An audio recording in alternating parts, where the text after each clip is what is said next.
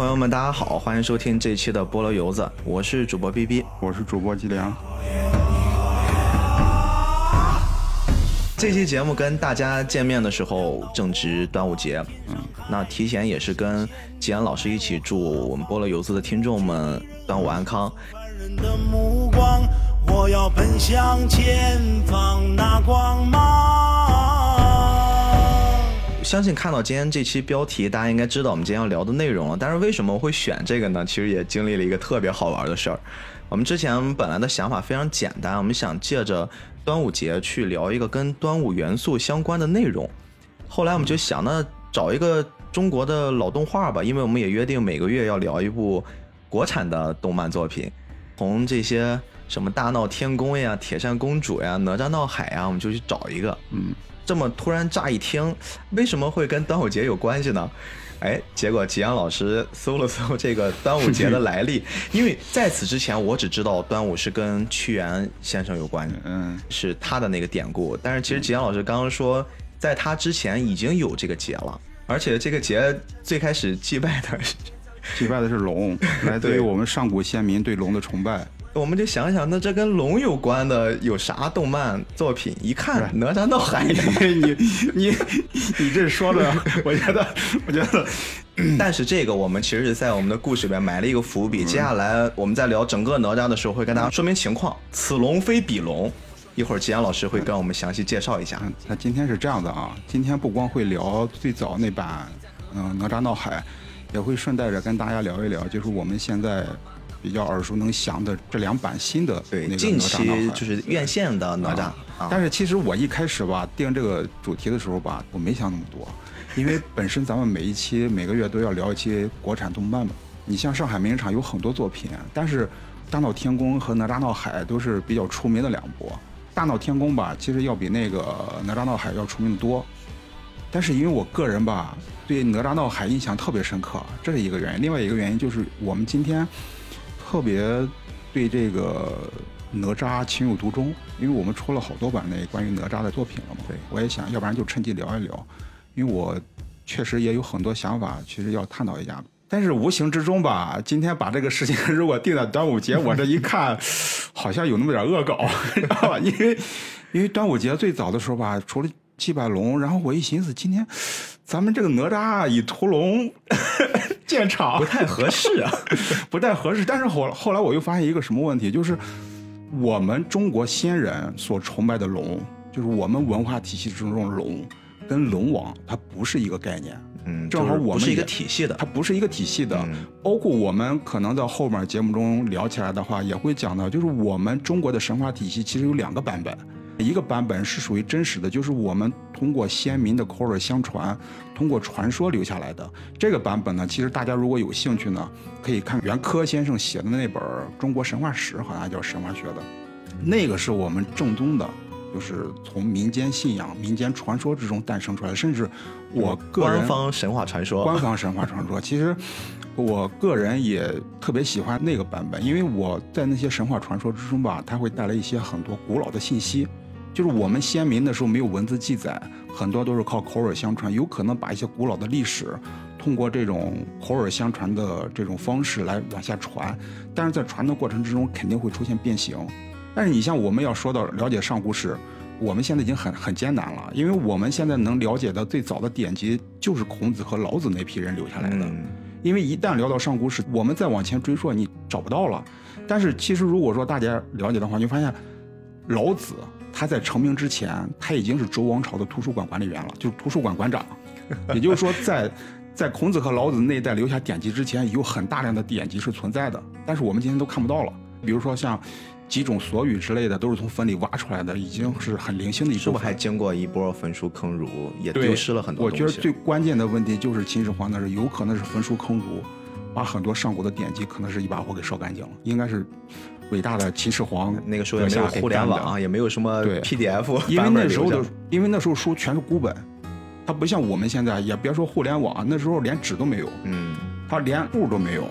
后来我们用布来写东西，用纸来写东西，那都是后来的。嗯再早以前，连竹简可能都困难，可能就是刻在甲骨上，刻在骨头上，或者说刻在一些石片上，或者泥板上，或者说什么什么其他的东西上。但是那时候你想想，本身识字的就不多，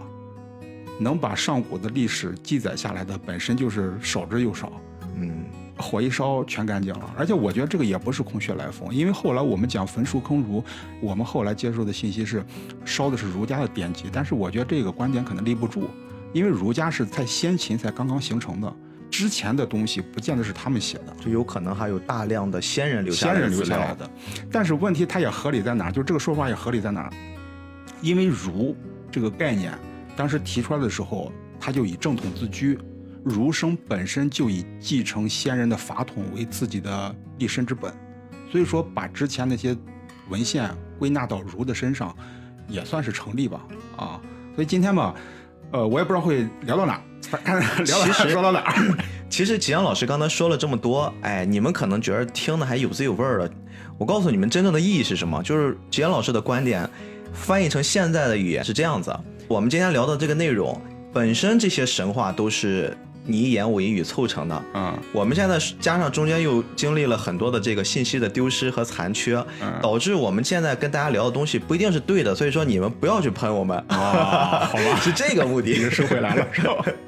好，那我们就 先按照这个一九七九年的《哪吒闹海》的这个版本，我们来聊一聊。哎，相信这个故事，我觉得大多数人应该也都很熟知了。嗯。但是我不确定现在就是这种小朋友们有没有在看老版本的哪吒，可能他们更多的先入为主是最近的电影院线的那几版哪吒。我觉得也会看吧，因为小孩他基本上不挑食儿，嗯你给他看什么他看什么。我之前还在我们家的群问过，就是家里人对于这个版本的《哪吒闹海》的一个观点，因为我妈妈他们家是就是姥姥家那边是兄弟姐妹有四个，我妈是老大，嗯当时呢他们学校承包了。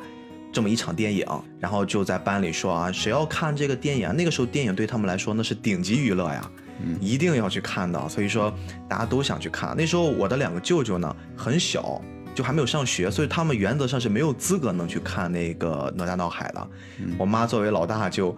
一边揪着他一同学，我妈举了两个手，让他的同学也举了两个手，就多要两张票，嗯然后就带着我的两个舅舅，很小很小就一起。他们当时说从咱们这儿一直走，哎，走了说将近俩小时，啊因为都是小朋友，嗯徒步走去看了一个小时电影，再俩小时再走回来，就很不容易。但是那时候他们看的都津津有味儿，就觉得那部特别好。而且我妈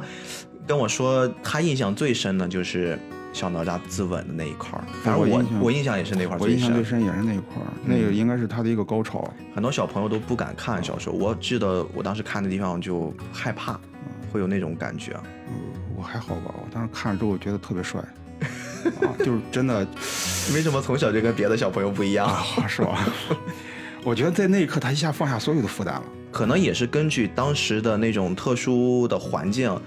由严定宪、王树琛和徐景达三位导演一起来完成的这部《哪吒闹海》，他做了一定程度的改编。哎，其实说到这儿，我们还要再跟听众朋友们补充一句，刚好吉阳老师有一些资料的整理，然后自己也有一些独家的一些信息，然后我们干脆就准备做一版关于呃上海美术电影制片厂他们的一个历史。好像这个在网上我看到没有专门的人去把它收集归纳整理成一个我们可以看的或者是可以去聊的一期节目。对我其实也是在整理这一期《哪吒闹海》这一期，然后搜盐田县的成长史的时候，突然发现，这个上海美影厂，包括我们之前讲为什么我们中国会有断代，对包括我们讲的中国的专业工业体系在哪儿，动画这一方面的工业体系，其实都跟这个上海美影厂有关系。嗯其实我们现在看的这新版的，不管追光这一版的《新神榜》也好，还是饺子导演拍的那个《魔童降世》也好，都是有带着强烈的上海美影厂的影子。所以其实很有可能我们要讲中国的动画片，追根溯源都离不开上海美影厂。而且我前两天就搜的时候，就上海美影厂依然在奋战。本来想趁着这一期吧聊一聊，但是发现体量太大了。发现对，发现体量很大，而且我觉得独立来讲一期的话，其实有很多很多可以我们去梳理的东西。对对对啊我觉得也是一个挺好玩的一行个事，情。大家期待一下吧。嗯，那这部《哪吒闹海》，我那天重新再看了一遍之后，我会发现它里面所塑造的那个小哪吒的形象，跟真正我们从典故上，就是像《西游记》啊记载的，包括《封神演义》里面记载的那个真实的哪吒，还是有一些出入的。嗯包括后面所有以哪吒为主角的这种作品，都会将哪吒塑造成一个嗯很励志的，或者说很像是一个小英雄的这样的一个形象。就是反抗暴政，就是敢想敢干，就是反抗某种压迫的一个形象。，但是啊真正的我看那个哪吒，他不是这个样子，像是一个熊孩子那种感觉。最早的时候吧，哪吒，你听这个名字啊，它就不是一个中国传统的名字。我们中国的文化体系它是表意的，包括你的名字、我的名字，它都有一定的含义在里面，是寄托了长辈对我们的一些期望在这个里面。但是呢，哪吒这个词吧，你一听哪吒这个名字吧，它明显它就不是一个中国词汇，它没有意义在里面。真正去查的话，其实最早的哪吒来自于佛教的体系啊，就是他其实应该是佛教的一个护法神，一个他就是那个叫多闻天王吧，好像多闻天王应该是中国翻译过来的一个名字多闻天王的第三个孩子，啊。嗯，中国人吧，他有时候矛盾在哪儿？我们吸收一个新文化吧，也会想尽办法的把它转回转化为我们自己的东西啊。就这么说，其实日本也是有，对其实继承了我们这个精神。其实就是整个这个族群吧，它本身我们这个族群本身它有自己的坚持，嗯有自己的体系在里面。呃，而且可能一会儿咱们聊一聊吧，我不知道现在讲何博士，就是我会讲到一些关于佛教在中国是怎么传进来的，它是怎么发展的。我这儿正好有一个人总结了一句话，啊非常适合。他说：“哪吒源于印度，传于中亚，成于隋唐，兴于民间。”对，它是这么一个体系。一九七九年那版《哪吒闹海》，呃我们大概捋一捋剧情啊。一开始的时候，现在这个年代我们看到好像是一个倒叙的方式，一上来先是四只龙王爷开始兴风作浪，就一上来先给你一个很大的一场景，嗯，然后慢慢的就是我们很习以为常的哪吒出生的故事，啊，哪吒的妈妈怀了他三年。终于产下了一个球，哈，李靖走上前一看，发现，哎，这就是我期盼了已久的孩子嘛。后来把那个球给肉球劈开之后，发现里面有一小孩儿。它这个肉球吧，应该是中国本土文化产生的一个创意，因为我们中国的文化里面，但凡是一个英雄人物要降生的时候，一定会伴随着某些异样的。对，要不然就天上什么祥云星象，对，还有那种比如说女的踩了巨人的脚印，然后生了下气之类的这种概念。对，哪吒的出生就注定他不凡的一生。然后一出生，这孩子明显跟其他的孩子不一样。他作为李靖家的第三个儿子，刚出生的时候呢，有一仙人过来，非要收他为徒，就是我们后面熟悉的这个太二真人、太乙真人，并且还要送他两样法宝，就是我们熟悉的乾坤圈和混天绫。这俩东西我在资料里面后来发现，真实的《封神演义》里面，他一出生不是太乙真人送他的，而是他本身出生就带着的这么俩法宝。那在这个版本里面给他修改成，就是他一出生是由师傅送给他的，而且这个乾坤圈呀、其实现在我们也会看到很多家长会给刚出生的小朋友也会给他送两个叫乾坤圈的一小镯子，说是可以保平安，可以去镇压一些，因为那东西是人是有三魂六魄的，那个镯子是可以帮我们去压一些孩子可能身体比较弱，咱们老话叫压压魂儿，说有这样的一功能。作为家里的孩子，李靖会非常宠他，哪吒也是这种性格也比较贪玩儿，哎，一天就非要到人这个海边儿去洗澡。青岛孩子很习惯这事儿，就洗海澡嘛。对，就骑着一头小鹿，然后就顺着山林间就跑到了海边儿，哎，看到了一童男童女，应该也是他们乾南关长大的小孩儿。对，嗯，然后跟他打了打招呼，说哪吒能不能借我你的小鹿骑一骑啊？然后骑着哪吒的鹿就跑了。夜叉来巡逻，夜叉是来什么找童男童女？找童男童女因为当地百姓他祭龙嘛，是一直没下雨，对，一直没下雨，对没下雨，然后他要祭龙，然后给给龙王献的都是一些大鱼大肉。瓜果、瓜果梨桃之类的，然后然后龙王他他要吃荤，就嘴比较刁，嘴比较刁，非要吃荤，结果说没有非要吃童男童女，然后说百姓对他不敬，派了夜叉出来抓小孩儿，说看看咋回事儿，然哎，后夜叉一出来，刚好就看到骑着小鹿的那两个小孩子，对，然后他把其中小女孩给抓到了。他把那个小男孩、小女孩好像都掳走了吧？没，他就把小女孩抓走了，小男孩骑着鹿就过来给哪吒报信儿。啊，然后哪吒一看这能行吗？然后就过去打人夜叉，直接就给人夜叉打得鼻青脸肿的。夜叉就回去报告了，说我遇到一坏小孩儿，把前因后果给交代了一下。当然，我觉得他也在那个里面塑造也添油加醋了一下。啊，龙王就不愿意了。这个时候，龙王的三太子，啊，现在我们很多人也对他觉得这是一个美少年，但其实，在七九年那个版本里面，这个三太子其实长得并不是很英俊。敖丙主动的请缨说：“父亲，我去会会这孩子。”嗯然后出来之后就跟哪吒打一打，结果发现根本就不是跟他一个级别的，哪吒比他的战斗体系已经高了太多了，轻松几下加上手中又有法宝，直接就给三太子制服了。不只是制服那么简单，给人把儿子这个龙筋给抽出来，还要给他爹送去当腰带，这孩子真是够混的。这个这个抽龙筋这个创意真的挺牛逼的，到现在还在用。哎，但是我觉得就有点血腥，我不知道那个时候是怎么过审的。那时候没有审，那时候抽筋儿扒皮，天天菜市口砍人，老百姓围着看。我们今天讲的人文情怀，其实是一个舶来概念。嗯在中国古代封建年代，其实对人跟人之间比较残忍，他其实会比较直观的去展示出这一面儿。比较野蛮，对嗯他比较直观。你像，你看我们经常讲日本武士，日本武士的孩子不是要经常从小就开始培养他们看砍头吗？而且做爸的还得拎着儿子的耳朵，让儿子不敢看，吓得尿裤子，然后拎着耳朵过去让他盯着那个伤口。他其实应该都跟中国有关系。嗯，中国古代你去看，尤其是看那些，比如说我们看《封神演义》也好，看那个《水浒传》也好，你就看那些明朝那时候留下来的一些作品，对待人其实都挺残酷的。其实我们今天讲的这些人文情怀，古代相对要 要要要这个概念相对要弱一些。行。嗯随着敖丙的仙逝，龙王真的勃然大怒。嗯那整个出来呢，就要去找李靖讨说法。关键是当时他已经知道了哪吒的身份了，他知道他是李靖的三儿子。龙王一听哦，李靖是你的，然后就找他去了。找他的时候，李靖一开始都不相信，说怎么可能？结果一看哪吒在边上玩的，跟没事人一样，然后他就去问哪吒，接着就把那腰带，那个龙筋的腰带就给他父亲了。他父亲一看，哦，果真如此，然后就决定要把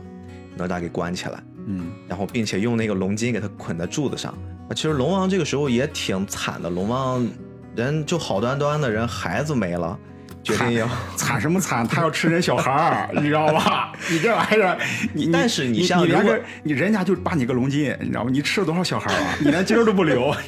但是你可能对于龙王这个地位来说，无非就是吃一顿饭，吃一顿好饭。我觉得可能在那里面，如果站在龙王那个角度，他可能没有意识到孩子对于那些平民百姓来说那么重要。就像我们吃了一个鸡爸爸生的小鸡仔儿，因为它食物链的这个概念不一样了。所以我觉得你现在来端详这件事儿，我觉得各有。你价值观有问题，你三观不正？我我批判你，我作为一个人类，我是同情。我代表人民批判你。啊，我接受批判。然后随着这个故事发展，然后呢，龙王就决定要到天庭去告他们。你毕竟说你做了这么一个出格的事儿了，哪吒也觉得坏了坏了，这怎么办？哎，这个时候那个哪吒的师傅又给他出了一主意，趴在他耳朵上跟他叽里呱啦说了一顿。太太牛逼了，他这他这太乙真是真是，我我我估计吧，觉得他耳朵上来一句就是你别跟他正面刚，你跑到天庭门口，你先吓唬他一顿，对教你损招你先把他吓怂，哎，趁着他晃神的时候你窜出来一顿暴揍，他就老实了。我估计没有后面那个一顿暴揍，嗯我估计他师傅教他的一定是前面那半部分。啊就是你趴到后面，你装神弄鬼儿啊你吓唬吓唬他。哪吒一开始真的这么干了，就龙王来到天庭那儿，啊准备去去告状的时候，在门口然后一打鼓，忽然就听到外面传来这声音，哎，真的被唬住了，就哪吒装的嘛。我们后面都知道是哪吒装神弄鬼，说你所来何事啊？龙王就一五一十的把这事儿说出来了，但是他说出来是是曲解的，你聊到这儿吧，我突然想到一个点，你知道吗？我想到孙猴子了。嗯，孙猴子也有个师傅，但是孙猴子的师傅跟哪吒的师傅完全不是一个路数。哎，他师傅是谁？须菩提，孙悟空从石头里蹦出来之后吧，他有一段求艺的过程，他去嗯跟着须菩提祖师去学艺，学了艺之后，学了一段时间之后吧，他那个师傅吧对他还爱答不理的，一开始，然后后来孙猴子半夜敲门各种求，然后他师傅给他教了他七十二般变化，还有各种打架的方法，但是吧，跟太乙真人吧真是太不一样了，不是一个路子。你知道吧？太乙真人，你看吧，撺掇这个哪吒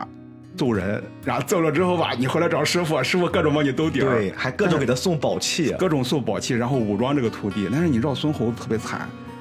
本来师傅不想收他，后来把他收了之后吧，教了他，而且还不是全部的武艺，只是教了他师傅须菩提祖师的一部分武艺。然后临走之前吧，他师傅还跟他说：“你出了门之后吧，你别认我，我他妈也不认你，就是你做啥跟我没关系，你也别来找我，我也不想找你。”就不给他背黑锅不。给你背黑锅。你知道孙悟空后来吧，他真做祸了。做祸了之后，他各种求啊求爷爷告奶奶没有理他的，他就想起他师傅来了，他想回去找他师傅，结果找不着了。哦，你你知道哪吒其实比他幸福，真的。嗯，哪吒真的他师傅简直太宠他了，比他爹对他都好。简直就是护犊子，嗯真的护犊子。嗯，咱可以接着往往下说了。龙王一顿添油加醋，说出了他前来告状的一缘由。哪吒一听不是这么回事儿啊，我当事人没有做那些事儿啊，直接憋不住了，蹦出来了，蹦出来说不是这样的。哎，这一闹，龙王发现自己被耍了，然后呢，两人就在天庭又打了一架，发现哪吒这个战斗力确实可以。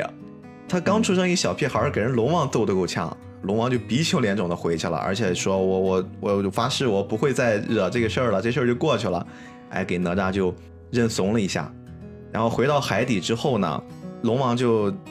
自然亏的还够呛，他的几个兄弟过来了，听说了这个大哥这事儿了，孩子又没了，然后自己大哥还被挨了一顿揍，一定要去找个说法。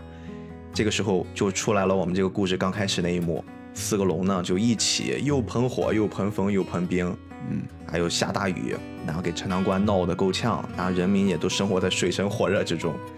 那李靖这个时候就发现这事儿好像闹大了，兜不住了，然后呢出面对出面摆平也摆不了了，怎么办呢？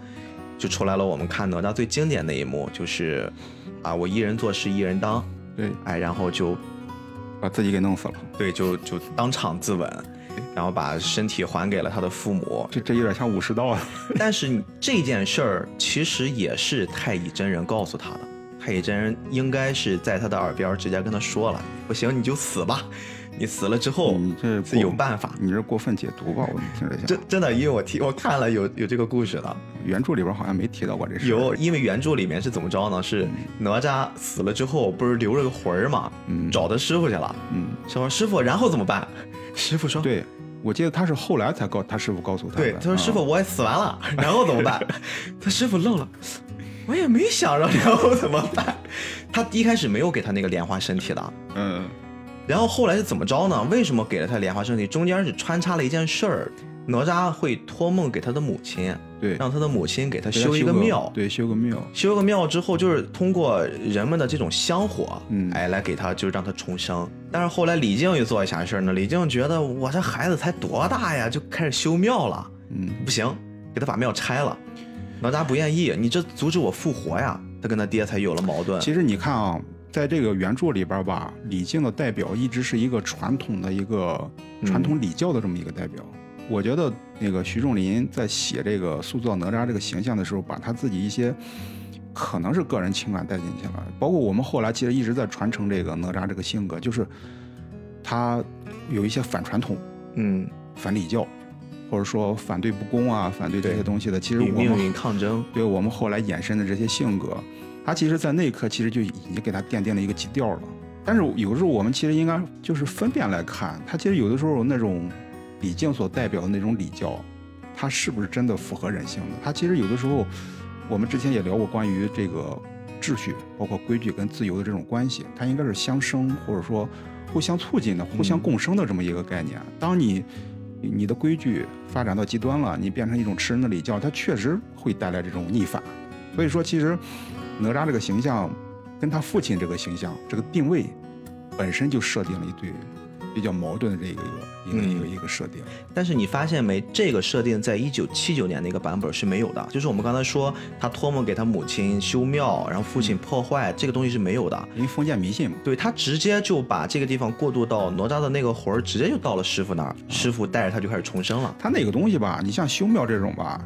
他对我们今天的人已经没有接受基础了。对，他在古代是有基础的，因为古代大家都是这么生活的。嗯，我去有什么事儿，我烧香拜佛，对到庙里边去去还个愿之类的，它有这种社会基础。我们今天已经没有了，而且本身他确实是封建迷信，你就是应该把他这些东西给他对对打，掉。特别是那个时代下，一定要先去把这些封建迷信先给打压掉。对，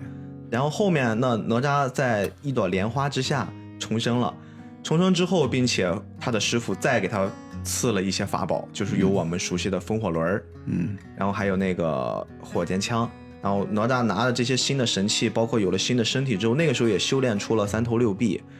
然后又去找这个龙王去一个人去单挑他们全家。这个时候龙王正在海底大摆宴席呢，大吃特吃，感觉自己就拿了一场胜仗。然后李也回来了，刚办着宴席，哪吒就下去开始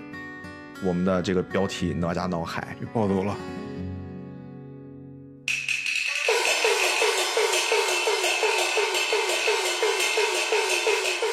给这几条龙一顿啐呀、哪吒暴走。几个龙把他围在中间，结果这这哥们儿没有弱点。我说我小时候看那段看的贼爽，对，就是尤其是可可激情澎湃了尤。其是他把那个那个圆球吐到那个眼儿里边，然后把龙 四条龙各种炸，那一段我印象特别深。而且那个当时他的背景音乐还是伴着京剧出来的，他的音乐其实，在那段配合的也很好，就非常燃。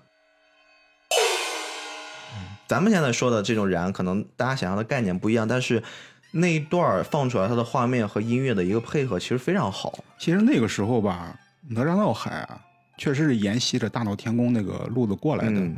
我去了解严定宪先生的时候，我确实看到过，就是当时上海美影厂是在那个迪士尼的激发下才产生的这么一个体系嘛。当时就是中国人的时候一直在考虑我们中国动画片应该怎么去表现嘛。当时其实严定宪在很小很年轻的时候，他就做那个骄傲的将军的时候，他其实就研究过这个问题。最后是从那个梅兰芳那个戏曲艺术里面，其实梅兰芳就是京剧的一个大师嘛，就是从中国这种传统的京剧艺术里面找到了这种方式。比如说我们看那个龙王三太子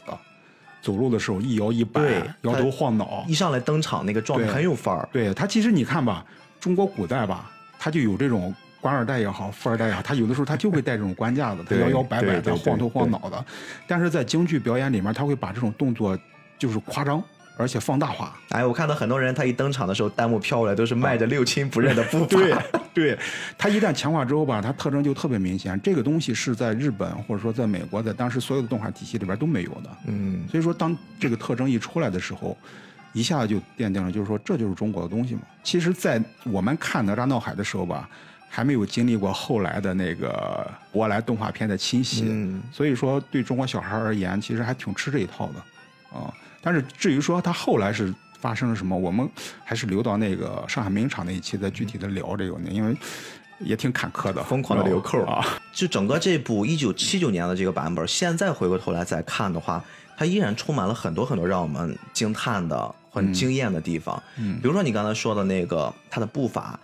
我印象很深的是，它整个这个片子牵扯到很多很多镜头是在海边儿，它有很多的水描绘。我仔细看那个水，我真的都惊呆了。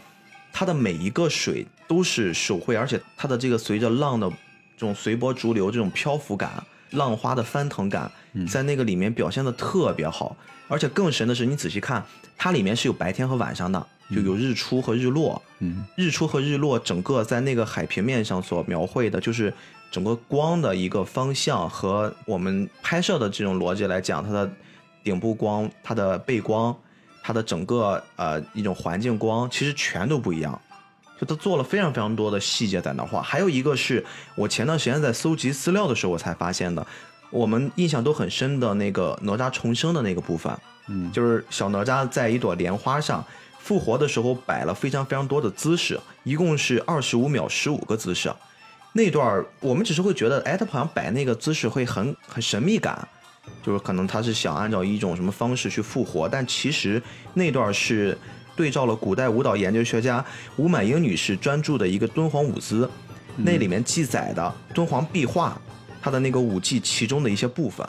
而且我们仔细再用心去看一看的话，哪吒重生那个部分里面，他的那几个动作，在二零零八年春晚就有一个那个飞天舞，那段当时我记得网上也是一直热议，那些很漂亮的姑娘们跳的那个敦煌舞，嗯，里面有很多动作是完全一致的，这个就是非常非常牛的一种，我们真正把自己的文化去跟我们的动画做结合的一个很好的表现。那你发现现在没有了。现在我们上次也聊过一话题，就是中国动漫现在一说我们有中国元素，我就给你弄一些，就这种很传统的什么中国风。但现在一回到中国风，无非就是我很表象的一些东西，水墨画、五行，然后一些阴阳，就把这种概念给放到里面，就是它好像值得去去研究，但是又不能去细品，我总会有这种感觉，就是没有透到里面一个很深层的程度。我们研究不了了，断了。那个你想想，严定县他们，包括万来民他们，不过严定县也是经历过民国的。嗯你像万来明更早，万来明要比严定县大得多得多，他整个就是可能是清朝的人，那个年代的人，呃，虽然那个时候西方文化已经进来了嘛，但是对于这些人而言，他们依然受着就是中国传统文化的影响，因为他们从童年开始接受的都是中国文化，而且那个年代的人对于这种佛教也好，或者道教也好，或者说这种民间信仰也好，这些概念都是耳熟能详的，就是这些文化体系已经渗透到他们的骨髓里面去了，所以自然而然就会带出来。但是我们今天的人，你想想，饺子那版哪吒也好，还是说追光这版新生榜也好，其实都是八零后嘛。八零后其实是看着欧美动画，看着那个日本动画成长起来的。我们的根基不是从中国传统文化中来的。其实饺子导演那版哪吒还有点儿，对他参考了很多很多，就是那个老版的资料。哪吒那版，你看那版哪吒，哪吒走起来，但是吧，哪吒走起来吧，他也不是那种刚才咱们聊那种京剧式的走法，对对，对对，他有点有点像日本那个不良少年，因为饺子在一次采访，他亲自说过这件事儿。他说他要塑造的是这个时代下啊我们能接受的哪吒的样对子。你如果说饺子导演那版哪吒，弄个也是弄京剧造型出来，可能对于今天的人而而言不对味儿。不对味儿，嗯但是他弄的是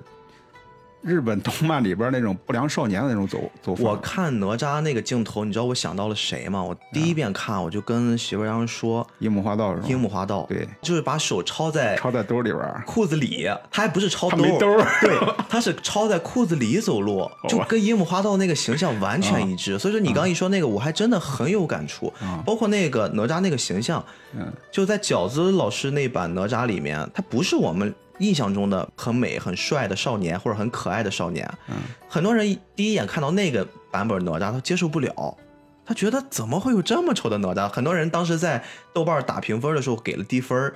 不因为剧情，嗯就因为这个角色设定打的分很低。但也有一帮人打分很高，是因为什么？是因为敖丙太帅了，哦 就去追就老公。就我在一个动画里面，中国动画里面找到了新的老公，然后又给打高分，就是确实你从这件事儿里面也能品出来，好像时代真的不一样了。你再想想那个追光这一版这个新生榜，嗯，你想想哪吒那个动作，其实这个版本它比较另类，它不另类。我我认为它整个会给人刷新了一种概念，就是它不是让我们带着那种我们现在习以为常哪吒闹海，或者说像那个饺子那版哪吒的那个、那个逻辑去思考，他一上来给你一新故事。咱们就仅哪吒的这个动作而言，嗯，追光这版新生版的哪吒其实更偏于偏向于欧美式的表达，欧美向的。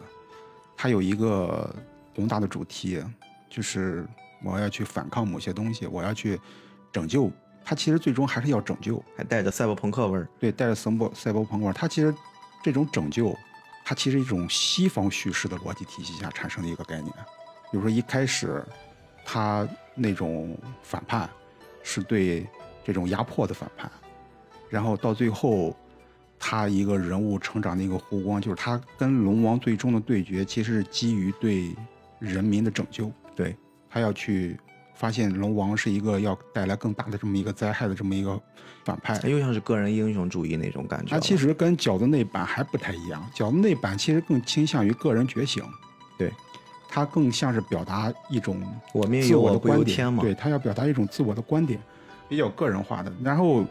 那个追光这版呢，其实不光是就是新生宝，呃，你如果说是多去了解一下追光这个作品的话，它最早的是小门神。追光当时成立的时候，在圈子里边掀起了一阵不小的风潮。因为什么？追光的老总，他就是那个土豆豆老总。嗯，土豆其实比优酷还要早。优酷土豆嘛，后来合了。啊 后来就是因为王威他把那个土豆卖给了那个优酷，然后好像一下赚了七个亿，就是人民币七个亿折合人民币。其实我们最早看的时候是，在我们心里面是土豆要比那个优酷对更个性。对，啊，一般文艺青年都会多去那时候看看土豆。我记得土豆的 slogan 是什么？是做生活的导演，是不是？啊好像还有这种。优酷相对土豆而言，其实更商业化。后来是土豆没了之后，然后慢慢就开始看优酷，然后现在优酷也放弃了，然后开始看 B 站。嗨，然后，但是当时那个王威，他其实有这七个亿之后吧，他基本上就可以退休了。但是后来，因为他自己也有一个梦想，就是做动画片嘛，这就套咱现在话，那时候已经实现财务自由了。对他实现财富自由，然后他特意去了一趟美国，因为他本身他的学业就跟美国这些体系有关系，他好像是什么 MBA 的一个，但是他的专业是商务方面的，嗯，他其实并不是说是导演、文艺或者说戏曲这一方面的，他只是感兴趣影。视这一方面的，他不是这方面专业的。他后来就专门去美国转了一圈，他去了解了很多很多的，就是皮克斯啊，包括那个迪士尼啊，包括尤其是我估计他当时看的最多的应该是皮克斯的东西，因为我们那时候圈子里边对皮克斯的认可度要远远高于迪士尼的，因为嗯迪士尼的东西太正统了，嗯然后皮克斯的东西相对要更个性、更先锋一些、更前前卫一些。嗯，他其实当相当于把美国那套工业体系啊，拿着这些钱在国内投资建立了追光。追光当时待遇非常非常好，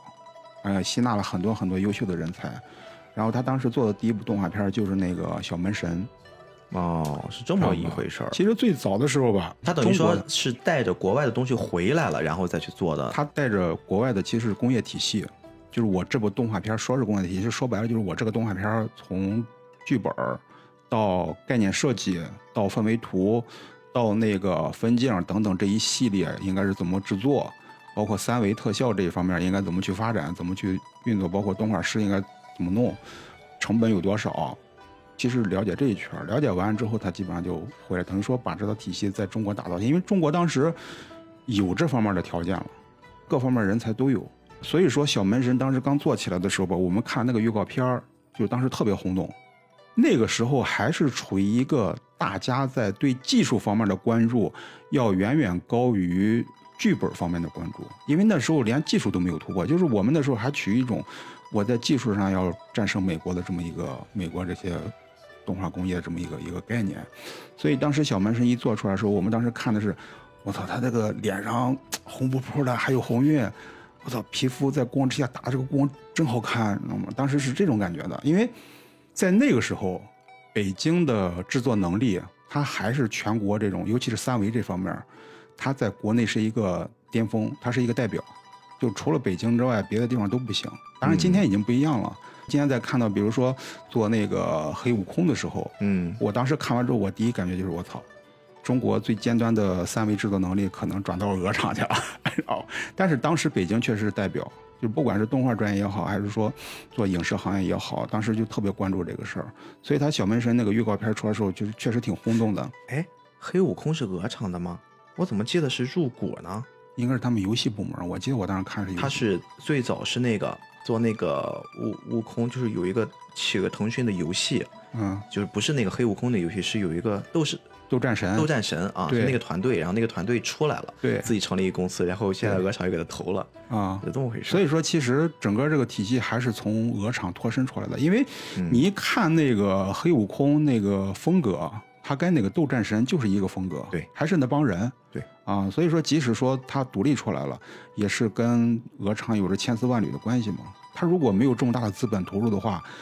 真的那个制作成本太高，就是我、哦，他那个精度确实可以。其实，在电影行业里边儿，比如说我们经常讲一个大制作的电影，他有时候一做做个三年五年，这个时间耗在哪儿？就耗在特效制作上。嗯，拍摄有的时候不会花那么长时间，你拉着一帮人出去拍，拍吧拍吧就完事儿了。其实大量的时间都在这个特效制作上，因为全是一笔一笔，或者说一个件儿一个件儿的这么抠出来的。你等到小门神这个全片出来之后吧，直接就歇菜了，因为它这个剧情不土不洋的，嗯不是很不好看。但是从那个时候吧，我为什么提到小门神，就是他从那个时候吧，其实追光就奠定了一个他自己的风格，一个底子，一个调子，就是什么呢？把中国传统的东西拿出来再翻新，然后再结合这种欧美的文化体系来表现。他这个初衷其实挺好的，但是他忘了一个问题，有两个要求，你必须是很扎实的，你要把这两点结合好的话，因为这两点非常难。一方面，你得对中国古典文化有很深厚的底蕴；嗯另外一点，你得对西方的语言表达这种文化表达，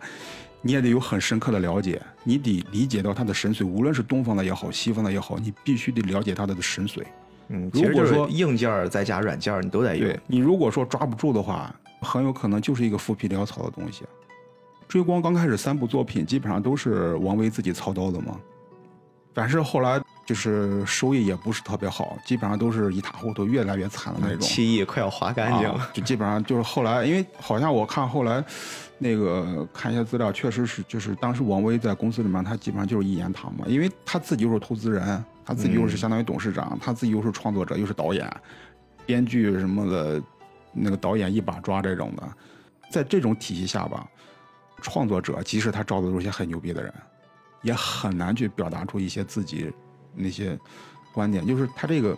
他会带有一些职场或者说别的东西在里面。嗯。但是他后来这三部这一下子歇菜之后吧，他后来好像做那个《白蛇传》，其实白蛇你看起源是吧？白蛇起源什么那个东西，其实我也不太爱看那个东西。我其实并不排斥说我们去把老的东西拿出来翻新，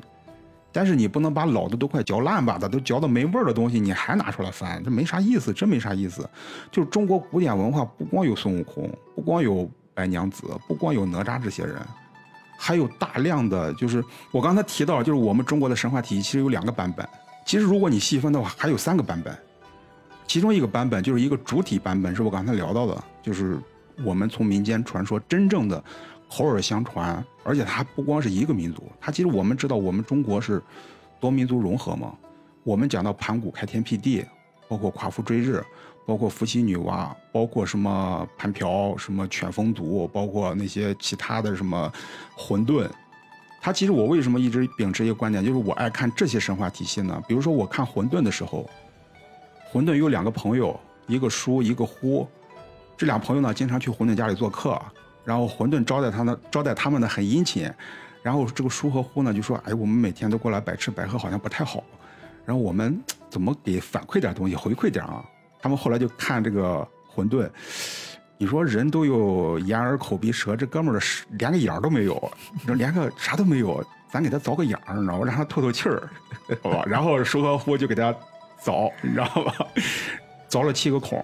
这七个孔凿完之后吧，有了天地万物，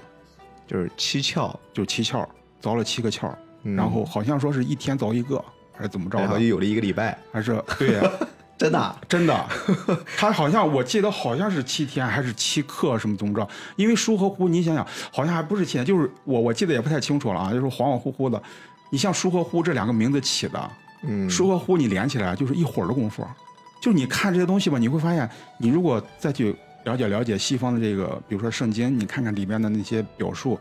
它里边有一些共通的东西啊。比如说我们讲那个伏羲的时候，夜梦华胥国应该是伏羲，它里边对华胥国有一些表述，比如说那个华胥国里边那种状态，人的那种状态，就是多么完美和谐的那种状态，基本上跟伊甸园很类似。嗯就是它是一个我们中国本土文化的一个理想的家乡，是华胥国。人们比如说你说那个女娲补天洪水嘛，其实我们一说洪水，往往想到大禹，其实不是的，真正我们应该两条女娲补天。女娲补天的时候真的是洪水，就是好像很多神话体系里面都有洪水啊，天上开了一个洞，嗯那么就是一连下了多少多长时间，然后洪水滔天蔽日的什么那种的。为什么我就说我看这些东西的时候吧，能够去多多少少的跟一些西方的文化对应起来去涉猎。我一直秉持一个观点是什么？就是不管我学习什么文化，我判断它不是地域性的，不是说这是中国的我就一定要怎么着怎么着，分辨它是好还是坏的，它哪些是有益的，哪些是无益的，用这种方法去分辨它。这是一个体系啊。这个体系其实一直截止到先秦，包括我们讲那个孟姜女哭长城，还有这种传说，对吧？嗯你会发现，哎，我们往后的神话呢没有了，但是那个神话后来往后的神话还有，但是变了，变成另外一种形式了，就是汉魏小说，包括像后来的隋唐的传奇、笔记，到后来宋朝的那种志怪笔记，嗯。再到后来就是我们看的是《封神演义》这套体系，再往后来就是武侠小说，哦，这是一这这是一系，这是一条嗯线儿，它是这么传下来的。如果看武侠小说的话，比如说我们今天看，我们一讲就是金庸、古龙他们，但是你如果说再往前追的话，再往前倒步，金庸、古龙他们都会说，他们还有一个学习对象，就是《还珠楼主》。嗯《还珠楼主》写的《蜀山剑侠传》，《蜀山剑侠传》里边有很多很多的，就是那些神怪的东西。所以说，它既是一个武侠小说，它又是一个神怪小说、神怪笔记。它传承的是之前那个传奇笔记那些路子。因为传奇笔记，比如说我们今天讲那种日本有百鬼夜行，我们都说日本的文化很多都来自中国，但是它是怎么来的？就是从神话笔记来的。比如我们讲那个很有名，日本很有名的那个，它有一个飞头蛮，那个怪物，其实就是在中国的这个志怪笔记里面，它会有一些降头的一些邪术，嗯在一些比如说当时中国偏远的一些地方，它有这种邪术的东西概念。所以说，中国之后的神话体系蕴含在了大量的志怪笔记里面，啊，但是它都是短篇了，它的生命力远远没有之前那个古老的传说那些神话故事更吸引人。因为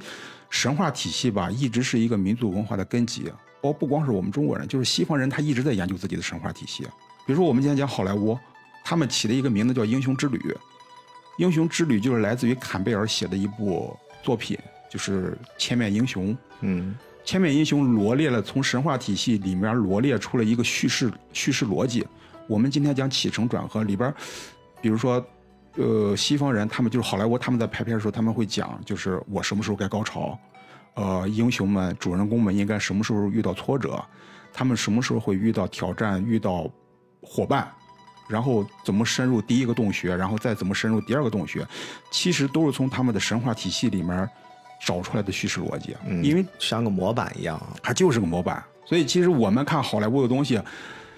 当你感觉高潮的时候吧，那是他打造出来的哎。现在好莱坞有一套标准的那个好莱坞叙事结构书，其实我们在讲编剧的时候，有时候啊，不光它有叙事线，它还有情感线。对，它这种情感线是面对观众的，就是我到了什么点应该让你哭，到什么时候应该让你笑。所以其实我们在看一部片子的时候，它是一个什么剧情片、爱情片，其实你的情绪很早之前已经被他们给抓住了。它是有这个模板来控制的啊、我们人类啊，只要你还按肉体活着，你永远跳不出这个神话体系的框架来，就是它是一个永恒的东西。嗯，这个框架你摆脱不了，你的成长、你的学习过程、你整个这个成长线，只要你是成功的，只要你是走向高潮的，只要你有一个高光的点，你一定是按照这个逻辑来的。当然，这话可能也不会那么绝对，就是如果说有杠精的话，肯定也能杠，你知道吧？但是它是一个主流的这么一个叙事逻辑啊，基本上是这样的。然后这是一个神话题，另外一个神话题就是我们刚才讲到那个。《封神演义》这种到了后期了，我们讲的是什么红军老祖、嗯什么的，这个大神那个大神的，其实就是后来杜撰出来的了。这个其实神话体系有点像是一种文艺创作方面的，而且它有一个特征在哪儿？它是在佛教进来之后产生出来的这么一个造神的这么一个概念。我们讲到很多很多，比如说女娲娘娘啊，或者说什么以前的火神祝融啊、水神共工什么的，但是这些在中国古代的先民里边儿，它不代表是一个崇拜。嗯这就我刚才说的，如果细分的话，还有另外一个神话体系，但这个这个神话体系不是一个体系，它是一个中国先民，就是在司马迁写《史记》里面白纸黑字写的清清楚楚的。我们中国的先民有一个崇拜的对象，就是昊天上帝。所以“上帝”这个词其实不是舶来词，它是中国本土，是我们先民的一个崇拜对哦，象。很早之前其实已经有这俩字儿了。对，它是它是四个字儿，这个词儿上帝这个词儿、啊这个词儿对，后来讲什么天地，或者说什么昊天，嗯其实都是这个概念，而且这个概念比西方要就是前卫的多得多。就是我现在再引申一点，你回头看，如果不合适你就剪啊。基督教不是近代才传进来的，其实在唐朝的时候就传进来了，就是在元朝也有一次，但是最成功的就是我们近代从明朝开始发生的，就是西方人他们在表达信仰的时候，他们没有这么一个专有的名词来称呼就是犹太人的这位嗯信仰对象，所以他们生造了一个词叫天主。因为他们都是众神崇拜，什么奥丁、什么宙斯、什么这一套，一各路堆就山头上住着一堆神仙，然后也不知道干嘛，在那整天乌七八糟，没事下山来调戏妇女，就干这个事儿。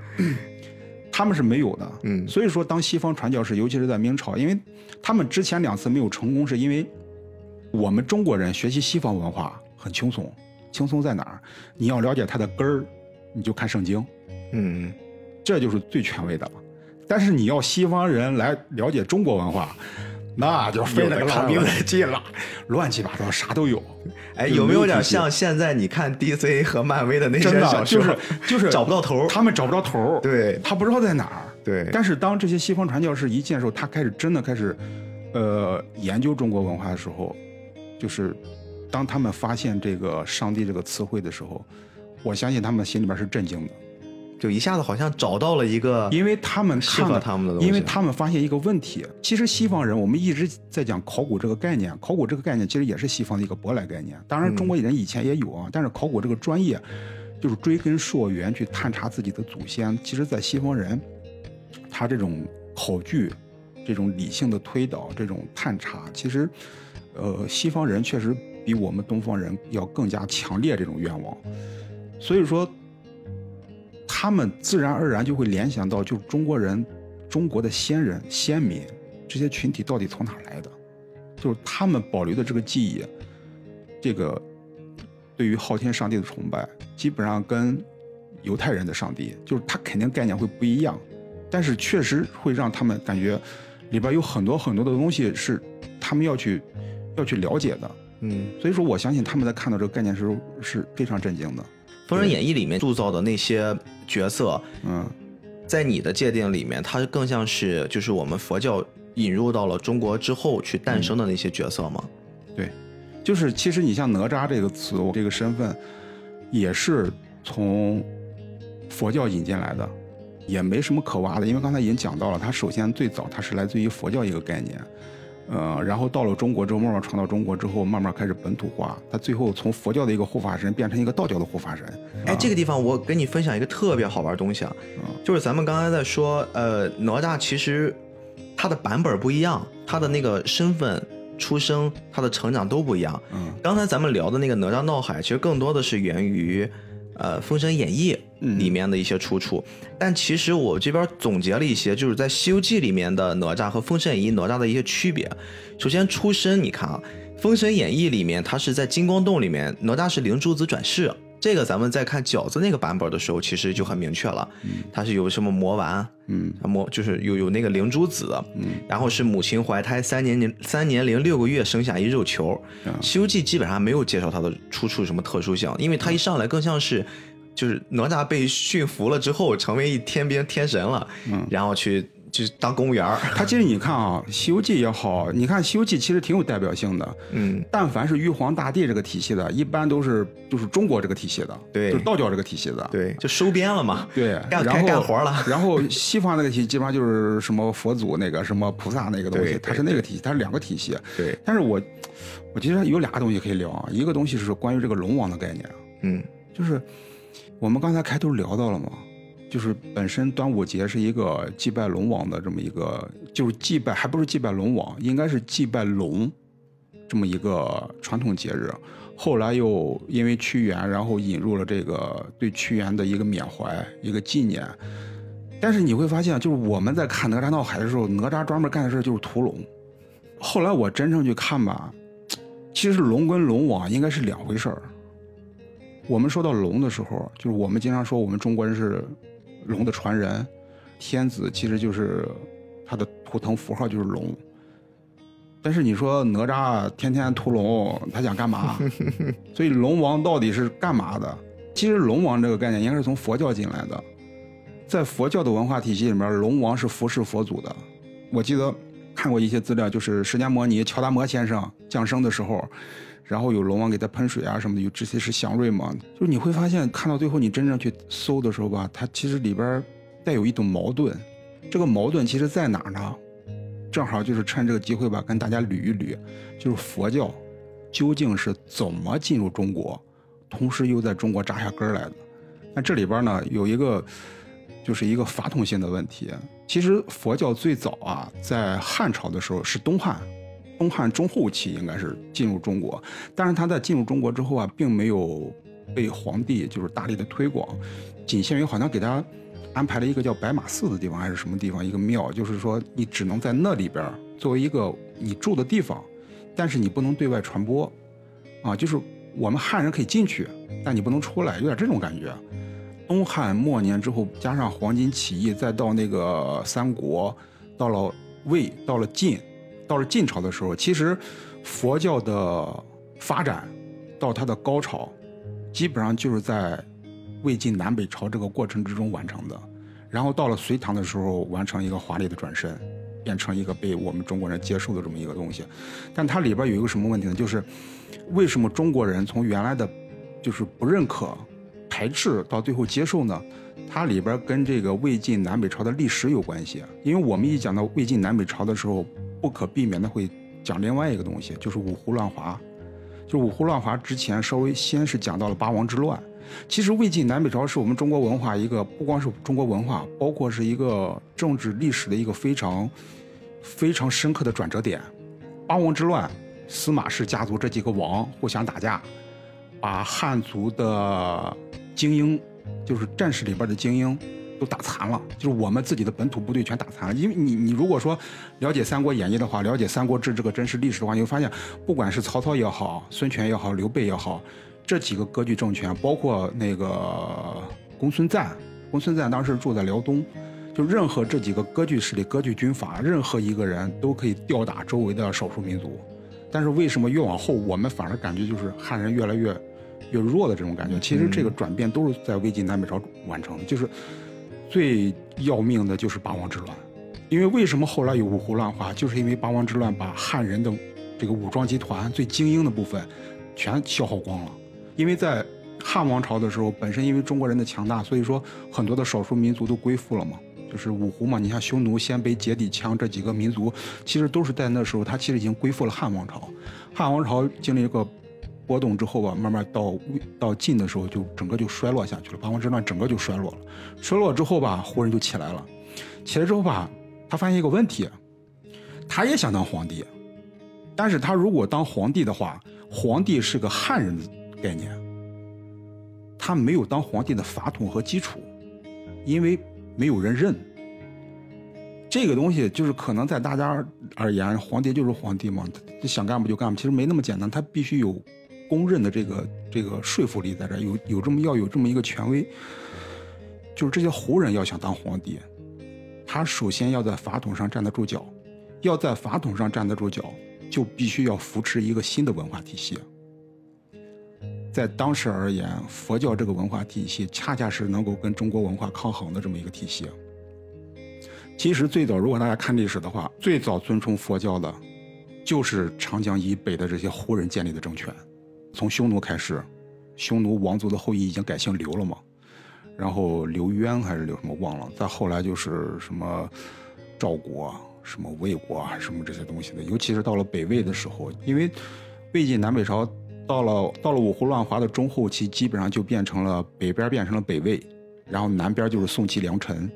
到了魏国的时候，你想想，就是说，呃，如果按照汉人的法统，如果说我是一个胡人，我来当皇帝，那所有人都不认。如果说整个这个族群都接受了一个，比如说接触了佛教文化，那他就有一个新的信仰系统在里面运行。那既然你这个族群能接受一个胡人，因为乔达摩先生是个印度人，或者说是个尼泊尔人，他不是个汉人。当你开始选择信仰这个尼泊尔人的时候，那无形之中，我作为一个胡人，我变成一个统治者，他也就合法化了。所以他的内在的逻辑体系应该是这样子的。但是呢，这是五胡乱华的初期，就是胡人在法统上还站不住脚的状态下。这么一个一个行动，一个政治行为，然后到了北魏的时候，其实鲜卑人在整个五胡里面，他其实是一个汉化程度非常高的。他建立北魏之后吧，他慢慢的在对跟儒家文化的接触过程之中吧，他汉化的越来越深之后啊，他渐渐开始认同汉家文化了，就是嗯儒教这套文化体系。而且那时候还发生一个问题，就是他们就是这些胡人体系，在扶持这个佛教文化的时候，发现一个问题，你。越宣扬它，信佛的人越多。佛教是出家的，出了家之后他就不是生产，而且无形之中，你信仰佛祖，一下子就跟皇帝他就变成冲突的了。嗯，就是很多人信了佛之后，我就不受你皇帝都管了。当时魏武帝反佛的时候，他其实有一套应该是叫诏令吧，他诏令里边其实对嗯佛教的措辞很不逊，他其实视之为有点像拜鬼之类的这种感觉的东西。反佛的这个过程之中吧，他不光是魏武帝。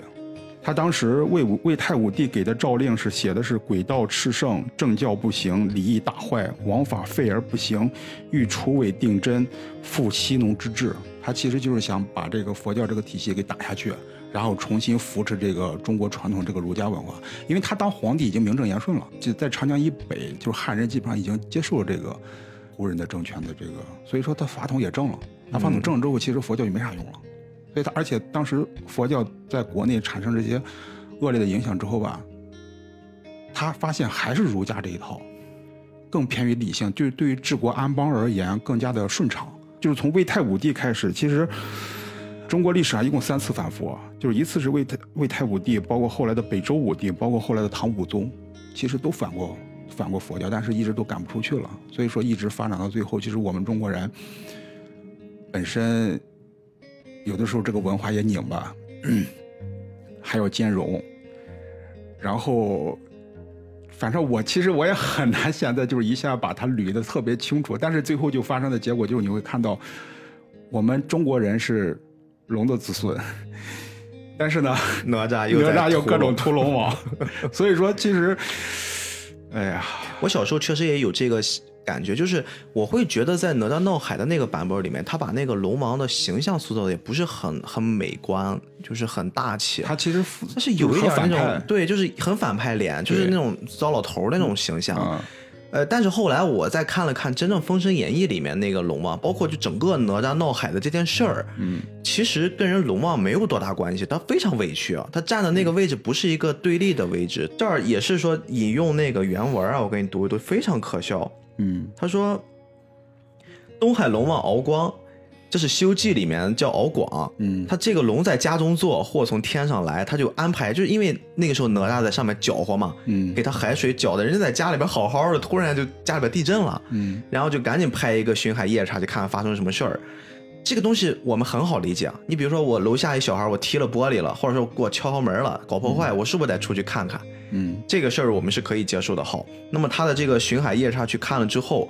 巡海夜叉一上海，福州海面看到哪吒在那儿忙活了，你作为一个大人或者作为一个心智成熟的人，我是不是要制止你？那孩子将什么作怪东西，把河水映红，宫殿摇动？他是有点大声的呵斥出了这句话，说白就是你干哈呢？干嘛弄得我们这边就就气里慌啷的？其实无非就这么一句话。这个我们现在看也能理解。只不过就声音大了那么一点儿。哪吒是怎么说的呢？他没有直接回答我在干什么，嗯，我也没有就是告诉你我这个行为是因为什么。他直接说的是你那畜生是个甚东西，也说话，就就非常所以说魂不吝这么一孩子。有的时候吧，我还想分享一个东西，嗯，关于李靖的。我刚才讲到了这个《志怪笔记》，嗯，《志怪笔记》里边有一个，应该唐传奇里面有一个以李靖为原型的一个小短片。他那个小短片的名字叫《乌将军》，讲的是李靖在还没有成名之前，他去考状元，他去首都长安考状元。他还是个文官呢，他是个武官，但是他文武双全。哦，啊，就在唐朝那个时候，考状元这个事儿，我不知道他是考的是武状元还是文状元 啊。但是他是在，就是好像是考之前还是考试完了之后往回走，我记不清了。反正就是在路上到了一个地方，正好到了晚上了。他要去借宿，但是他错过了宿头，就是没有找到那种像村子啊，或者说旅店之类这样的地方。他找到了一个荒寺，荒寺进去之后吧，听到有一个女的在里边哭，然后他就奇怪了，其实挺阴森的啊。你想那时候中国古代荒山野岭，黑黑黑漆麻洞的，不像现在马路边路灯正明瓦亮的，那女的哭。李靖当时胆贼大，然后他就循着声去找。不然怎么是哪吒他爹呢？你 看，他去找，最后找到了那个裤子地方，他那个门是反锁着的。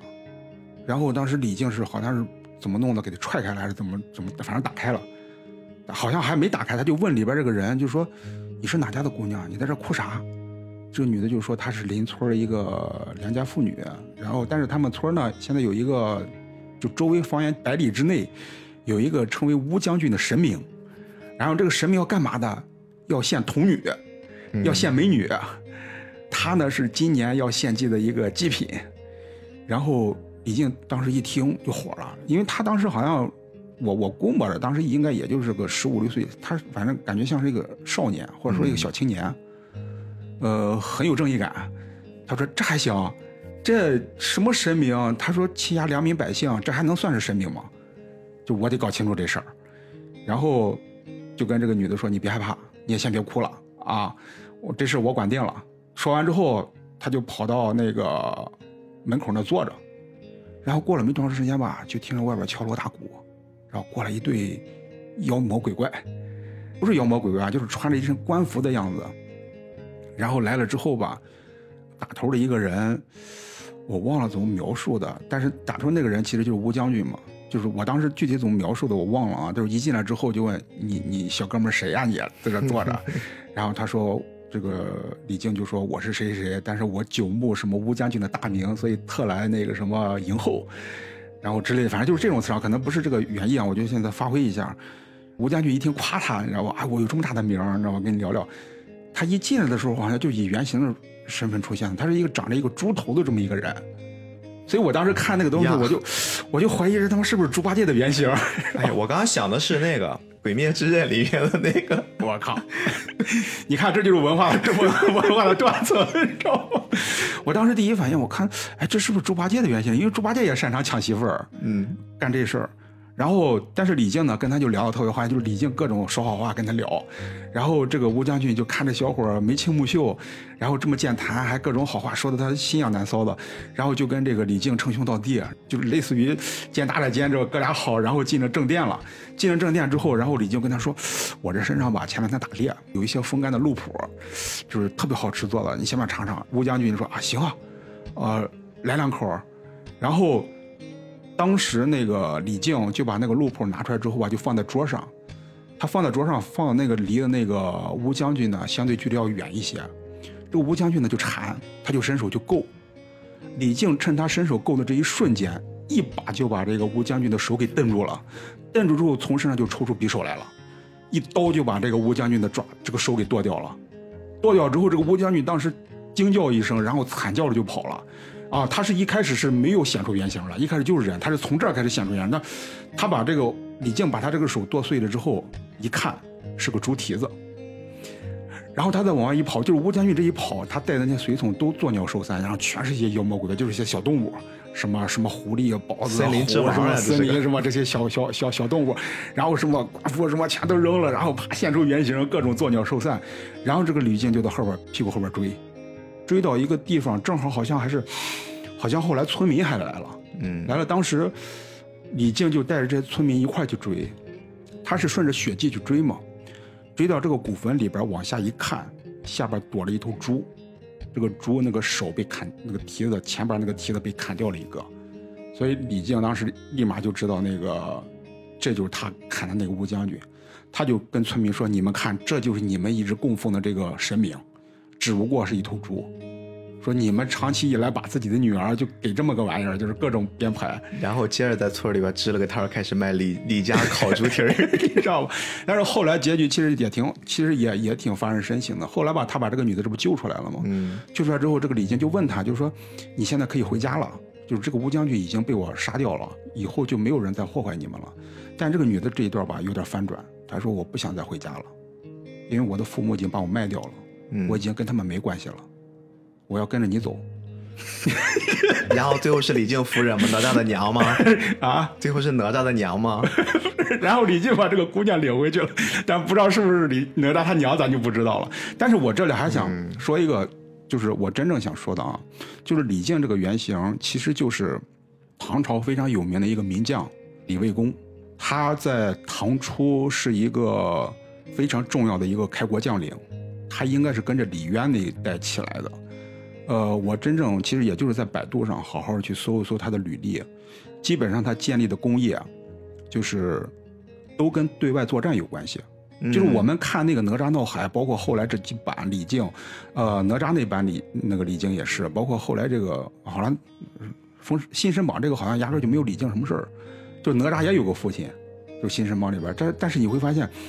呃，这里边儿这个李靖的原，这个李靖塑造这个李靖，其实跟真正的原型差距特别特别大。对，我后来看这个真正这个李靖的履历的时候，我们知道唐初那个年代啊，印象最深刻就是瓦岗寨起义，包括各种军阀混战，就是李世民跟李渊跟这个李靖，我自己瞎猜的啊，他两个应该是有分工的。就是你会发现，李世民当时建立的工业基本上都处于对内作战，嗯，他镇压内部的这种军阀势力，杜建德也好，什么王世充也好，什么李密也好，他其实打的是这些系统。李靖当时干的活儿主要就是对外的，什么打匈奴、打突厥，最主要就是突厥，还有其他一些北方的一些少数民族。而且我后来看之后吧，对于李世民而言，最重要的一个事件，其实没有李靖的身影，就是那个玄武门之变。其实也是这件事，其实让我确定了，李靖应该是在对内作战上没有建功，应该是处于跟他的个人定位有关系，就是他其实根本就不想参与对内作战。所以说，从这点上而言，反正我个人认为，这样的人其实是民族英雄，就是他不参与对内战争对啊，连自己儿子都不管呀，啊！操，都不参与自己家的 你这事儿。你这你这话题差的。但是其实我我我觉得，对于这样的人物吧，我们通过这些我们后世的演绎啊，就是有时候去看看，就是了解一下我们中国真实的历史中这些伟大的人物。因为后来就是李靖他去世之后吧，因为他李世民当时有那个凌烟阁二十四功臣项嘛，呃，李靖是身在其中的，所以后世也是把他当做战神来崇拜，因为。把他跟那个应该是后来跟多闻天王，就是多闻天王好像，你像我们了解日本文化的时候，日本战国时代特别有那个，我忘了是哪一个诸侯了，哪个大名，他应该是信奉佛教的，叫什么，一个田两后边一个比，我忘了叫什么名字了啊，叫什么天王，他就是一个战，就是跟这个多闻天王是一个一个一个佛教的一个这么一个形象，就是战神的概念。其实中国人后来应该是把李靖跟这个战神的这么一个概念给融合到一块儿了，然后变成了一种朴素的民间信仰。其实也是为了纪念这位英雄嘛。所以说，在后来应该是演绎的过程之中，把他跟那个托塔天王又塑造成托塔天王什么的，变成那个哪吒的儿哪吒的父亲。等于说，这个体系应该是这么慢慢发展过来的。但是最后他变成一个。变成那么一个形象，其实并不厉害，在《封神演义》在《封神演义》他嗯并不厉害，就是一个很普通的医生嗯，一个他其实就是一个很普通的一个官僚，对，是个官是个官官，官僚，而且很很畏惧强权。你像他，他儿子这么厉害，能把龙一顿棒揍，他都没发现。龙王一过来，我操，他还怂的跟你，我觉得哪吒到时候爹，你不怕，我把他们全揍好了 就行。但是李靖他其实不敢，就是在那个哪吒闹海里面，李靖其实是不敢的。但是其实，在那个正史里面，在真正的历史中，李靖是一个，是确实是一个说干就干的人就是啊，很伟大的这么一个人，说干就干。真是对外作战，在那个时刻其实挺关键的，应该啊。嗯如果说没有李靖这个人物，我估计李世民这位大哥，这位伟大的皇帝，想要全心全意的对内作战，应该也不会这么这么干脆。我觉得啊，你如果说真的去想从中国文化里边，我们讲国学，国学究竟应该是哪一些？我个人其实有一个标准的，就是如果说你真的不加选择的全盘去接受，这个是你最后脑子肯定会乱。嗯，其实，在我的概念里边，国学其实很清晰，啊，就是传统的四书五经那套东西。包括你顶多你可以再学学道家的文化，就我说的不是道教。其实中国本土以前吧，它没有这种我们后来讲烧香拜佛这一套。中国人以前不讲这一套。我印象最深的就是我当时看那个兵马俑的时候，我看到兵马俑的那个脚底板上给我冲击特别大。兵马俑的脚底板上是有铆钉的，嗯，就是它一个铆钉一个铆钉，它给你它都雕出来了。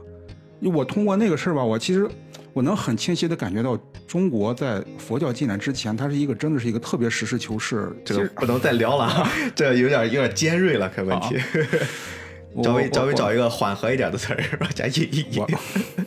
怎么讲呢？就是我们不管是了解中国文化也好，了解这个文化那个文化也好，首先得有一个理性，你得保证自己的思维有一个理性的系统。你最后不能说搞来搞去，把自己搞得脑子搞乱了。其实你知道我为什么喜欢做播客？嗯，因为我们同时也在做着视频，做着其他东西。我很喜欢做播客的一点就是播客的听众，他们是像你说的那类人，他们是会有自己的理性的，他不会随波逐流的看到一科普视频，他们就哇把这个东西当成是真理，或者说当成唯一的准则，然后去做很多。我觉得不太正向的进一步的推广，播客的这帮听众，他们会很理性的去判断我这个信息的传达表达是否合理，是否有据可依，甚至他们会做补充，甚至是调整。就这个过程是让我很喜欢我们现在做的这件事儿。反正这期我觉得整个我们所想去呈现的一个点，除了我们去探寻一下在早些年我们那些动画艺术家和我们现在这些后起之辈这些导演，像饺子，像我们其他的在一直坚持国创的这些动画师们，他们在做的这个事儿之外，我们向他们致敬。同时，我觉得也是借用你今天说的那些观点吧，我们怀着一颗很理性的，或者是说我们有一个意念准绳。这个角度，我们去往下走，去看整个中国的发展。对你，你我们在继承先人的文化的时候，应该真的应该是追根溯源，好好去理一理。其实我这一点，我在这儿应该特别感谢一个人，北京大学的于敦康先生。我刚才所说的，对于这些魏晋南北朝的历史，因为我们其实学历史的时候啊，我刚开始看历史的时候，我我最不爱看就是魏晋南北朝的历史，因为太他妈乱了，四百年就没有一个完整的系统。但我记得历史书里边好像没有你刚才说的那一段。因为这个东西，它不可能什么都讲，因为它这不是正史。因为我们的历史书往往讲的是政治，但是你很多信息你得通过自己的一点点的线索去追查，追查着了之后，慢慢的循着它这些脉络，会有一个自己统一的观点和认识。就是你要了解历史，你刚开始可能是读官方给你的，比如说政治什么起义，或者说什么发展什么这些东西的，它中国历史还有另外一条线。就是我们的心理，我们的哲学史，中国人是怎么一点点到今天，每个朝代它都有自己的法统。你比如说说到秦朝，它有自己的法家系统，对吧？你到了汉朝，汉朝的时候，它独尊儒术。当然，我之前也聊聊到这个明教的概念，明教这个概念，你肯定在正史之中很难去找到一个明显的东西，因为它是一个很隐性的线索。我们讲的后世讲的名分什么东西，这套君君臣臣这套体系都是在这个体系之下，都是在汉武帝那个时候建构的。因为开创这个大一统的王朝是秦始皇干的，但是真正奠定这个系统呢，其实在汉朝，汉朝完成的。而且从法统到整个这个政治制度的建设，真正的完善起来都是在汉朝完成的。东汉的时候，其实又发生了变化，就变成了一些称谓学的东西。魏晋南北朝的时候，它变成了玄学。你看到了那个宋朝的时候，它变成了宋明理学，就宋朝是程朱理学。到明朝的时候，你看到了明朝后期的时候，有个叫王阳明的先生，他又发展了一套东西叫心学。所以说，他其实每个朝代都有他自己的一些典型的思想脉络在里面。我刚才为什么说提到于敦康先生呢？就是因为他写了一本书叫《魏晋玄学史》，我看了一多半儿，我操，看得我就是茅塞顿开，知道吗？他相当于一把钥匙，帮你理清了。一下子帮我把中国人这个发展的脉络理清。我刚才说的那些佛教的信息，其实很大一部分都是在那个就是那个思想史的体系之中建构的。就是中国人发展到玄学之后吧，我们中国从上古时代继承下来这套，就是孔子、老子他们继承下来之后这套体系吧，发展到玄学之后，他得出一个结论，就是无。所以说，中国人这个玄学的无跟佛教的这个空，在当时的中国人概念里边一下融合了，所以它就变成了一个基础。因为我们知道，儒家是讲形而下的东西，就是讲人类社会的秩序，讲理的部分；那道家其实是讲道的部分。呃，当然后来发生这个道教，其实道教各种造神，比如说我造各路神仙，什么玉皇大帝，什么这个这个这个紫薇大帝什么东西的，都是为了对抗，因为佛教有很多他自己的众神崇拜，各种神神仙什么这些东西，他去崇拜。所以当时道教为了跟他对抗，为了跟他抗衡，所以说也有也要建构这么一套体系来对付他。所以说，其实才有后世的我们讲各路这种，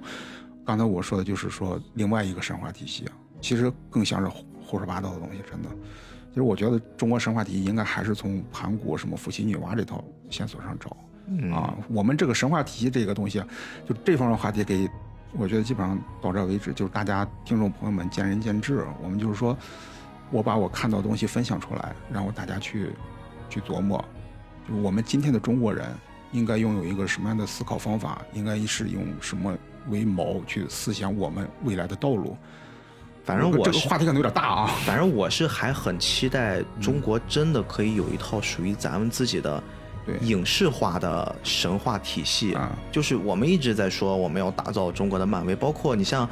哪吒呀，嗯像后面的姜子牙呀，他们是有意的想去做一个封神宇宙。我不管什么目的啊，不管它最后就是方向是怎么样的，其实我还是作为一个，我觉得就是一个影迷的角度，嗯，我其实很希望中国真的能有这么一套东西出来。其实我我觉得吧，如果要找这套东西吧，真的应该从刚才我说的那个体系找。对，甭管什么体系，现在其实对我来说，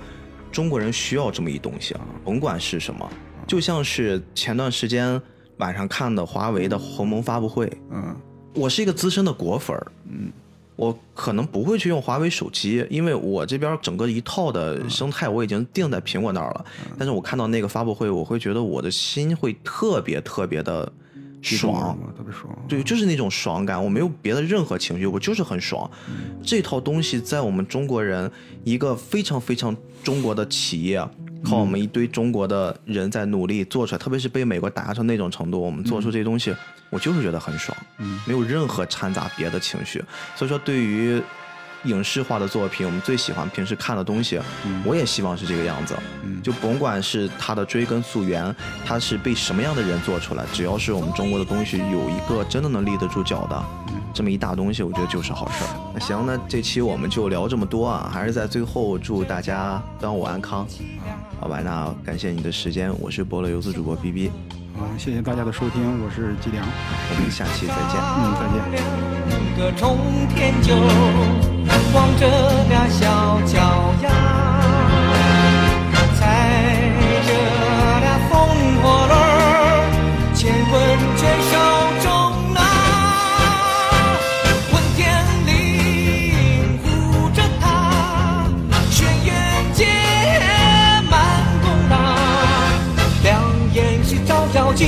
双腿是追风马，乾坤圈伴着他，上天下海本事大。三头六臂显威力，千军百战